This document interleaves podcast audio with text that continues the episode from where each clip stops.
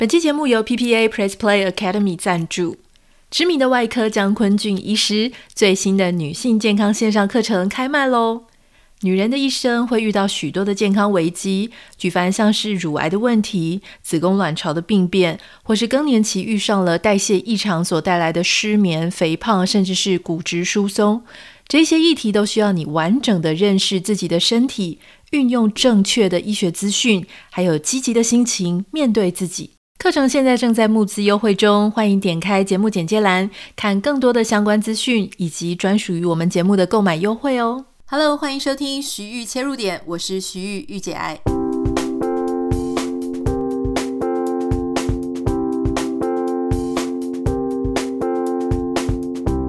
欢迎收听今天的节目，今天想要跟大家分享，就是社群媒体这两天炒得非常热闹、热烈的关于网红妈妈们。而且，尤其是都是住在海外的网红妈妈们哦，他们最近被誉为是绝世网红的真人版，所以请大家不要再看到什么照片就讲人家绝世网红，现在已经变成超级负面的一个形容词了。简单讲呢，这是一开始就是一个好像是住在法国吧，反正是欧洲那边的哈，就是有一位也是知名的网红妈妈，那她就被她的好朋友截图。放出来就说哦，他会私底下跟人家，呃，会骂其他网红就对了哈，也讨厌谁谁谁。那还有曾经就是骂过一些英国的网红妈妈们。那这个事情呢，本来以为就这样就结束了，大家就觉得说啊，人设崩坏啊，原本看起来很像很正向、正能量等等，怎么会在私下嚼人家舌根？后来没有想到呢，这些英国们的网红妈妈们。结果也被爆料哈，另外一个人受害，他就出来说：“哦，他也是被霸凌，因为他们原本是一个小群体，也都是好闺蜜们。结果后来呢，就是其中有人也是跟里面的人闹翻，然后就把里面的截图就贴出来，在这些网红妈妈们他们的私下对话里面啊，也是对各种。”呃，大家有各种不满，很多网红，据说他们的这个群组呢，还叫做奇文共赏。那这个名称其实你可以听得出来，就是已经不怀好意的一个名称了嘛。啊，奇文共赏，也就是说他们要去戏谑别人、批评别人，所以去建了这个群组。那据说他们是因为在育儿很辛苦的日常生活当中呢，希望有一个。私人的园地可以聊聊各种明星、名人、网红之间的八卦等等，所以就开了那样的群组。可是只是没有想到，因为里面后来就有人闹翻，然后出了窝里反，这样就把这里面的截图就截给其他他们原本讨厌的那些人。好，总之就是因为这样子的事情，那加上现在我们网络上哈，前面 Me Too 事件不是就有很多那种受害者的觉醒、受害者的反扑爆料。所以现在在社群媒体上呢，诶，其实这样子一波未平一波又起，加上爵士网红这个剧的效应，所以就这样子一直被揭露出来。那当时其实我看到这个社群上吵得闹哄哄的，我也是非常的震惊，跟大家一样，因为这一次被 tag 到的很多网红妈妈们，他们不只是有超高的人气，哦，几十万。上近百万的那种粉丝订阅数，甚至你看他的每一篇的 engagement 啊，每一篇文章的互动率都非常的好，都是那种上万啊，甚至就是开团开的下下叫，非常多人认识的这些网红妈妈们。之前我们就跟大家讲过说，其实像特别是 Facebook 上面有一个非常强的力道，KOL 是绝对不容小觑的，就是这些网红妈妈。网红妈妈们呢，他们就是会因为小孩子很可爱嘛，那特别是如果是这种混血儿啊，然后又背景又是国外，看起来就很美好，然后看起来画面也很漂亮，所以很多的呃妈妈们呢就会去 follow 他们，买他们推荐的东西。那因为讲的话又很有共感，好像如果你有小朋友，也许你就会觉得我这里。呃，例如说是我自己的频道，我可能就比较没有办法分享什么育儿啊、育儿的甘跟育儿的苦，我就没有办法跟你分享这个，因为这不是我们的主题嘛。那这些育这个网红妈妈们，他们就很了解彼此的辛苦啊，或是痛苦啊，所以就很多很多的粉丝。所以这一次呢，被 tag 说哇，你霸凌别人，或者哇，你就是讲别人坏话，就私下嚼舌根的这一群网红妈妈们。很多其实都是我常常在网络上会看到。我虽然没有追踪他们啊，因为主题不太像，因为他们讲很多小朋友的事，这个比较不是我有兴趣的事。可是我知道他们其实都把自己的生活经营得很好，照片拍得很好，文章写得很好，团购很成功。所以大家就是有点惊讶，想说怎么会这样哈？好，其实你问我们，其实我已经一一而再再而三的跟大家讲，我觉得这个事情一点都不用惊讶，因为。所谓有人的地方就有江湖嘛。你从小，呃，就应该，如果说你是念女校，或者像我们这样子，呃，一路上呢，你常常看到很多人是小圈圈，然后你就每次都落在圈圈之外的。你从很早的时候，特别像我，可能在国中、高中的时候，我就已经感受到什么是女生的小圈圈，特别是在高中的时候，其实是很恐怖。那我觉得这一次看到的事件，其实真的很像我们高中时期的。那种女生班的女生学校的感觉，因为女生她们就很容易聚在一起。好，那高中的时候，大概也是因为兴趣会结合啦，喜欢念书的跟喜欢念书的，然后喜欢打扮的会跟喜欢打扮的。我在猜，我们那时候屏东女中可能相对单纯，但其实已经感觉得出来那种壁垒分明。然后我们刚好就是那种化外之名，就是 A 群组也不觉得你是他那一群，B 群组也不觉得你是他那一群。然后因为我又非常的常常参加各种活动比赛，所以也常常就变成剑靶。再加上我自己也不太会社交了哈，所以后来我从这个以前的求学过程当中或成长的过程当中，我学会的一件事情就是，因为老实说，我真的不太擅长，就是跟着大家一起讲某个人的坏话。我记得小学的时候，我们班曾经有一个转学生，然后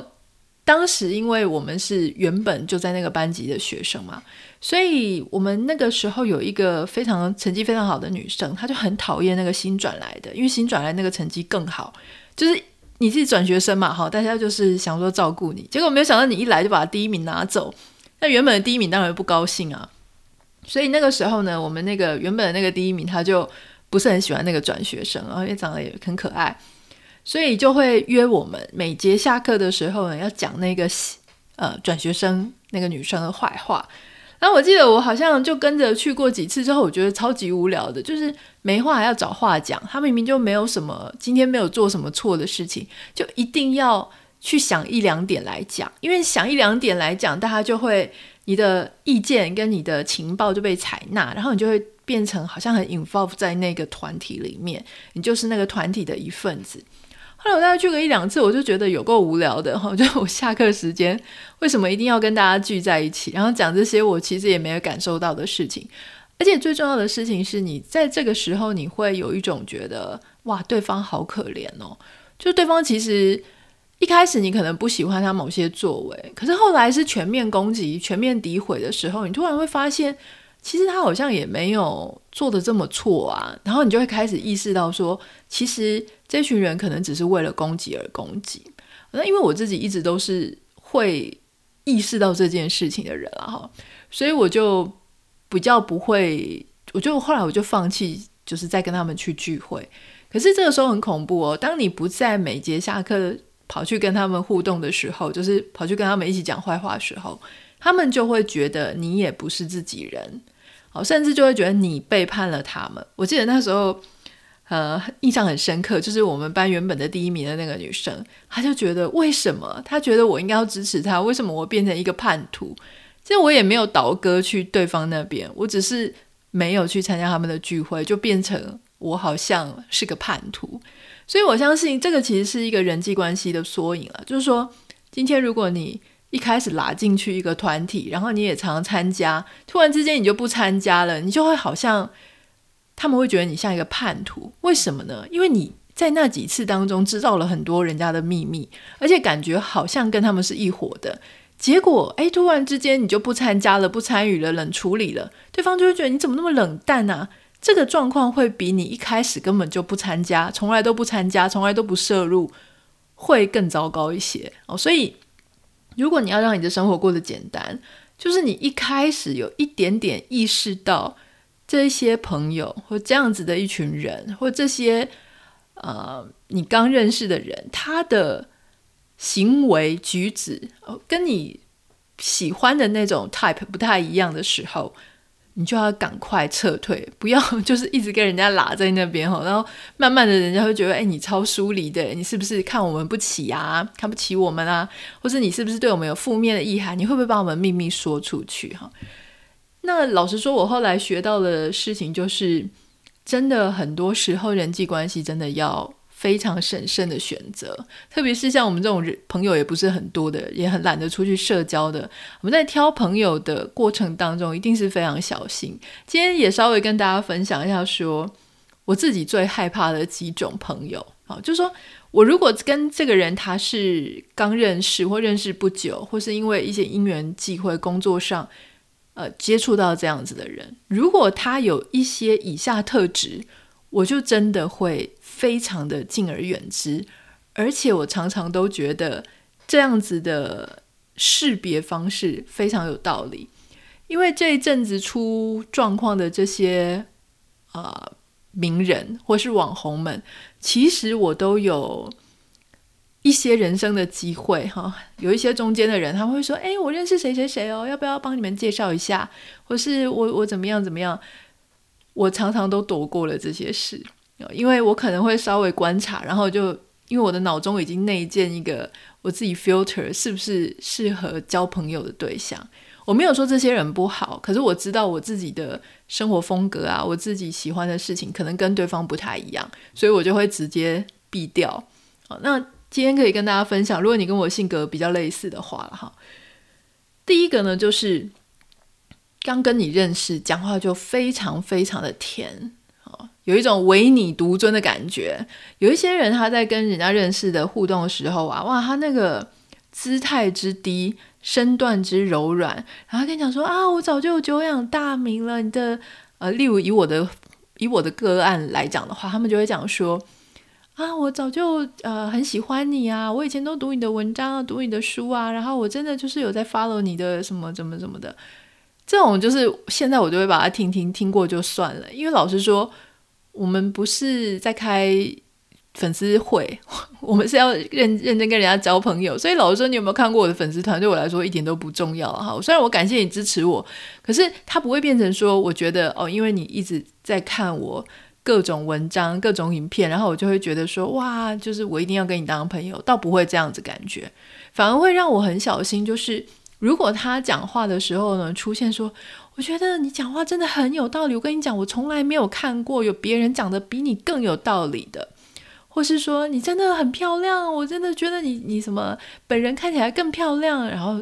或是哦，我真的觉得你真的很很就是讲好多好听的话，然后把你捧得超高的，好像真的你已经举世无双了 那种。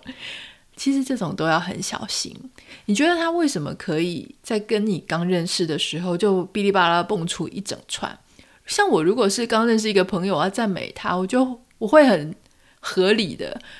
去跟对方说：“哎，我看过你文章，我觉得很有趣。”大概就是这样。可是我不会跟他讲说：“哎，某某某，我觉得你真的超棒的，我看了就觉得天哪，怎么可以写出这种东西？”如果一个人他可以很自然的在某一个不经意的机会下这样讲，你可以想象他练习多少次这样子类型的说话方式。你叫一个闭塞或内向的人突然开口就要称赞别人，称赞的这么夸张，这是不容易的。换句话说，他在他人生当中一定是做了很多很多次这样子的练习。他可能遇到 A 也这样做，B 也这样做，C 也这样做。那接下来你要去想的事情就是为什么？你有这么多次的练习的机会，为什么你遇到别人就会这样子讲？那你想要得到什么？如果他是做业务啊、做销售的，我觉得都可以理解，因为那是职务上的需求。可是如果不是，那你是不是很希望别人因此而喜欢你，因此而接近你？那那个背后当中的真心又有多少？其实我会觉得。一个人如果糖衣包得非常的厚的时候，你其实会看不清楚他内心真正的想法，因为他说口脱口说出来的都是甜言蜜语，这样你会真的很难认识一个人。但是你会感觉很高兴，因为他讲话很好听。好，所以很多时候呢，我们就会身边有时候会充斥这样子的朋友，比方说哇，讲话超好听的，你看起来听起来很开心。当你听起来很开心，你就会不知不觉的跟他透露非常多。你自己的人生的呃酸甜苦辣啊，各种背景啊。像我们看最近这个网红妈妈们，我觉得很恐怖诶，就是先不讲他们互相讲别人的坏话，其中有一位网红妈妈，她就有提到说。我可是知道你们很多的把柄，我甚至知道你们谁谁谁的性癖好。难道你要我全部说出来吗？你要我玉石俱焚吗？我觉得恐怖的事情不是玉石俱焚，或是他要不要爆料这件事。我觉得恐怖的事情是，到底什么样的朋友交往过程，你要去告诉别人你的性癖好，这不是非常隐私的事情吗？我个人认为，再好的朋友都不应该随便的去泄露这件事情。因为性癖好，就是说，如果说这个性癖好是你跟你先生私人的事情，我觉得那就留给你们两个私人就好。为什么要一直一直不断的去讲？哦，除非说一开始呢可能大家都没有结婚啊、未婚啊，然后大家都在情场上面嗯走跳，那你会跟你的好姐妹们就是聊天聊一些八卦，那也就算了。可是我觉得结了婚之后，最重要的隐私。你最重要的秘密应该是跟你的另外一半分享，不需要去跟除了另外一半的第三个人去讲这个事情啊。就先不讲说什么被背叛的事。第二个呢，我觉得除了讲话超甜的那一种之外，还有一种真的要小心，就是有一种人他在跟你聊的时候，他真的会很爱抱怨，抱怨自己的先生，抱怨自己的公婆，抱怨自己的小姑。大姑抱怨朋友，抱怨主管，抱怨其他同业啊。如果是网红，可能就抱怨其他的网红。然后他在抱怨，你就会发现，静静听，你就会发现他好像跟所有的人都处不好。以前我曾经有一个朋友，但现在已经疏离了。我就发现哦，因为他是一个小企业的老板，就是他自己有自营的企业。结果我就发现，他常常员工是一批一批的在换。然后每一次一换一批呢，他就会告诉我说，是因为里面的谁谁谁跟他处不好，哦，然后那个会带头反抗他，然后那个人又会去影响其他人，所以他就把他全部换掉。然后久而久之，你认识他几年之后，你就发现他身边所有的人都不固定，就是会定期的，可能每七八个月就会换掉一批，换掉一批，而且一批就是全部都走，全部都离开。一开始我觉得他很可怜，就会想说哇，怎么会就当个老板啊，然后就还要跟员工搞成这样？因为大家都知道，当老板有时候人事的事情是非常的麻烦，你要训练到好用又值得信任的员工，真的不容易，要花时间嘛。那所以他这样一批一批走，第一次、第二次的时候，我都觉得哇，他好可怜，因为就他跟我分享的那些内容上面来看，感觉是啊、呃，员工真的很很不 OK。可是后来第三轮、第四轮的时候，我那时候心里就觉得说，嗯，我觉得这种事情绝对不会是单向的，因为同样的事情一而再、再而三的发生。好，那后来他身边就有一个某一个要职，也是一个主管啊，他下面的一个主管就一直在那里，一直卡在那里哦，就一直留着。然后呢，其他人还是一直走，一直走。后来我实际接触他那个主管，我就发现那个主管就是我刚刚讲的第一种人，讲话非常非常的甜，就是超级捧我那个朋友的。我朋友讲的什么都是对的，所以我朋友只要一声令下，他就会立刻帮他把所有的人全部赶走，然后再换一批。我觉得这样子的朋友是很恐怖的啊。那后来果然就证明，就是当时我们也是有一些生意上的简单的一些。就是不讲太复杂，就稍微有一点往来，结果也是被他那个下面那个主管弄得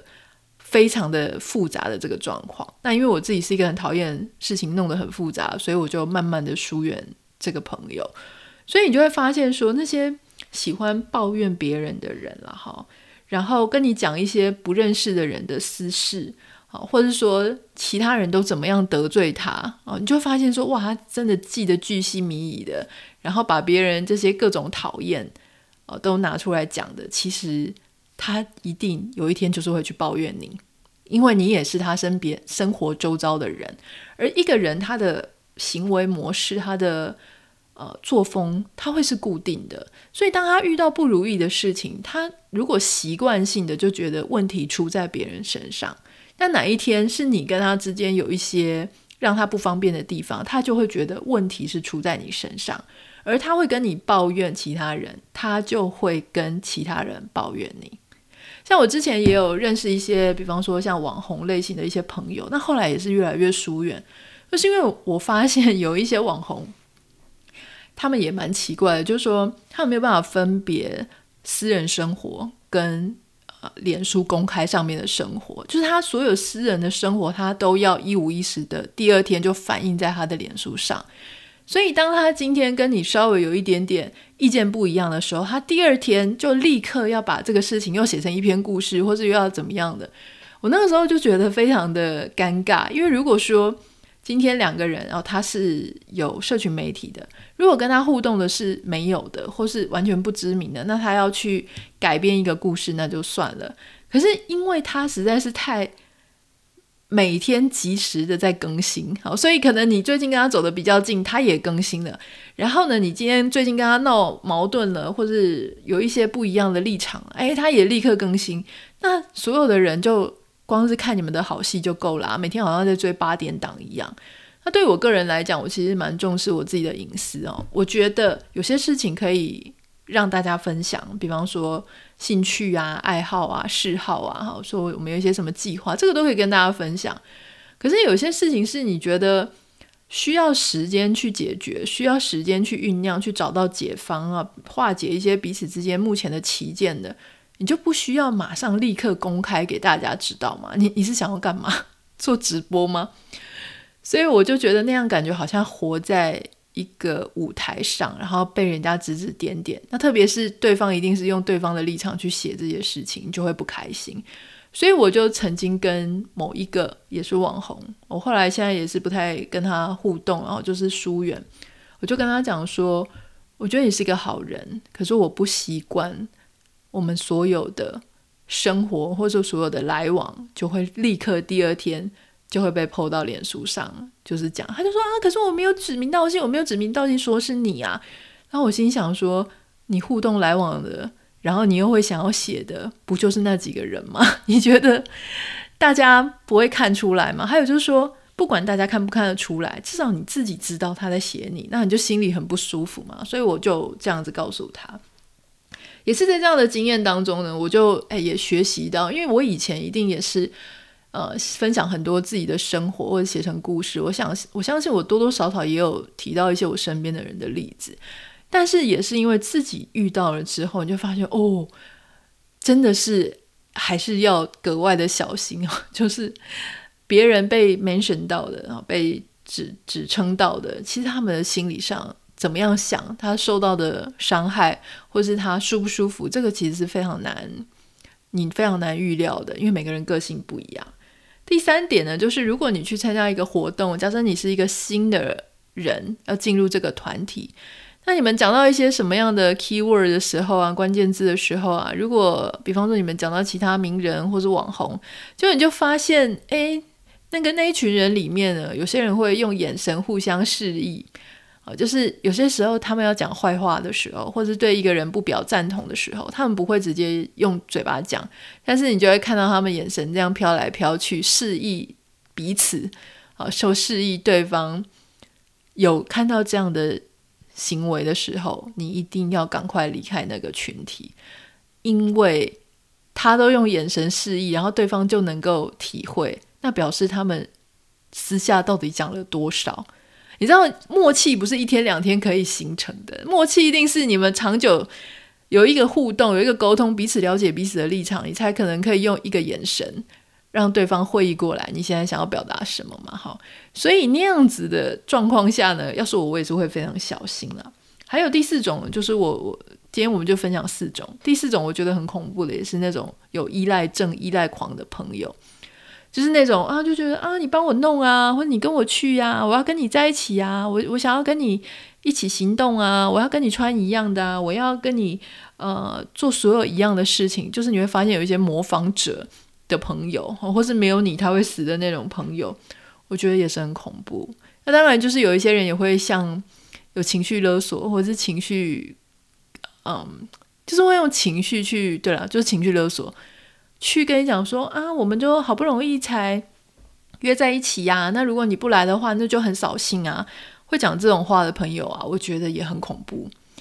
通常我觉得大家都已经到这把年纪，四十几岁了，你可以理解说，别人就算不想来，不想参与，他真的不需要理由，他只要说他不想，那你就只要说哦，我们今天这边有个活动啊，欢迎大家来哦。如果他跟你讲说，嗯，我再看看，然后通常我就会说，哦，好啊，那个反正你要来，你就记得我们有给你留一个位置，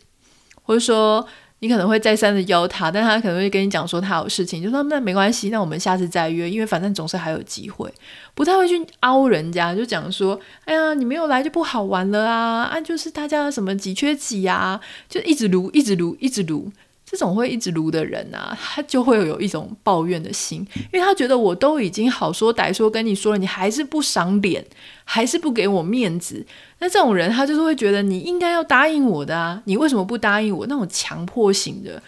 我觉得他其实也有可能会由爱生恨。我说对，在友情里面哦，所以这种真的也是要很小心了哈。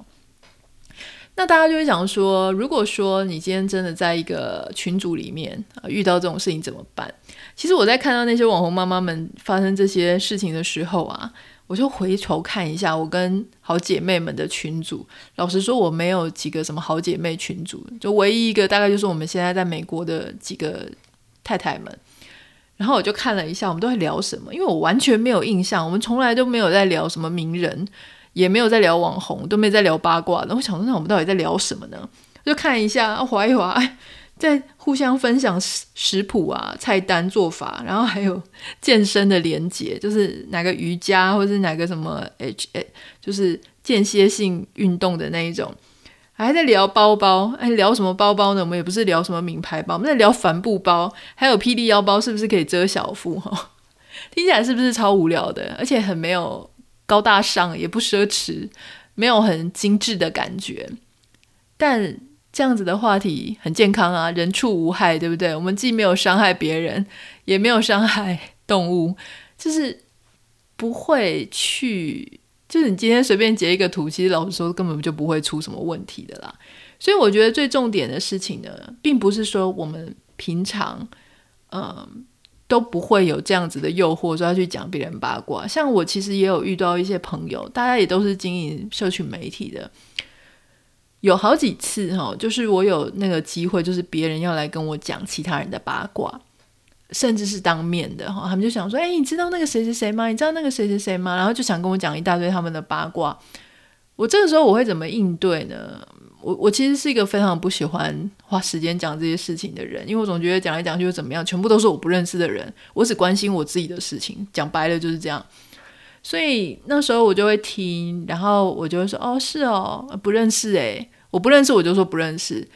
然后你讲不认识就没有再继续追问的时候，大家可能也就不会跟你讲。如果你不认识，你就说：“诶，我没有听过诶，怎么样？发生什么事情啊？怎么样？怎么样？”你这种口吻，就好像想要追问一些细节的时候，别人就会想要跟你越讲越多，而且他就发现你是可以讲的。下一次他从别的地方听来东西，他还是你就会变成他的听众之一。可是如果你就说，哎，不认识，哦，是哦，哦，好，哇，真复杂，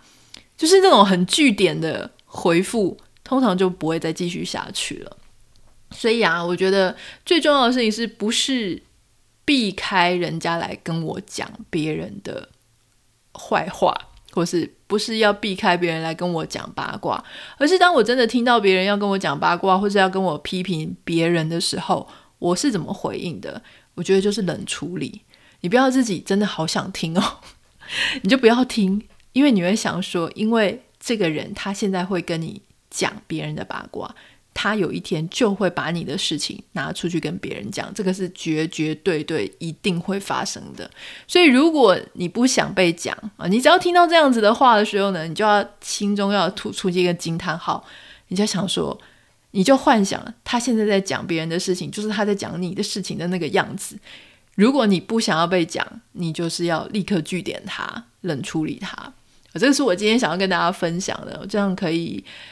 不用去求什么平安符啊！不要犯小人。就首先你就是要先克制自己想要听八卦的欲望。那接下来别人就会习惯不要跟你讲。那我觉得物以类聚啊，就是喜欢听、喜欢讲的，通常也会聚在一起。那不喜欢听、不喜欢讲的呢，也会聚在一起。所以你先把自己变成一个不喜欢听、不喜欢讲的人，那慢慢的，你身边来的人，好，你就是比较可以啊、掌握到一些不会是这样子 一直去 讲别人这些闲事的那样子的一个小群体啦。这个是我自己的一个练习，跟我自己的一个心得，然后跟大家分享哈。好，如果你有任何想要跟我分享的、共鸣的，或是聊一下这个主题的话，你可以私讯到我的 Instagram 账号 Anita 点 Writer A N I T A 点 W R I T E R，不要忘记帮我们在 Apple Podcast 跟 Spotify 上面下五颗星，感谢你。我们明天见，拜拜。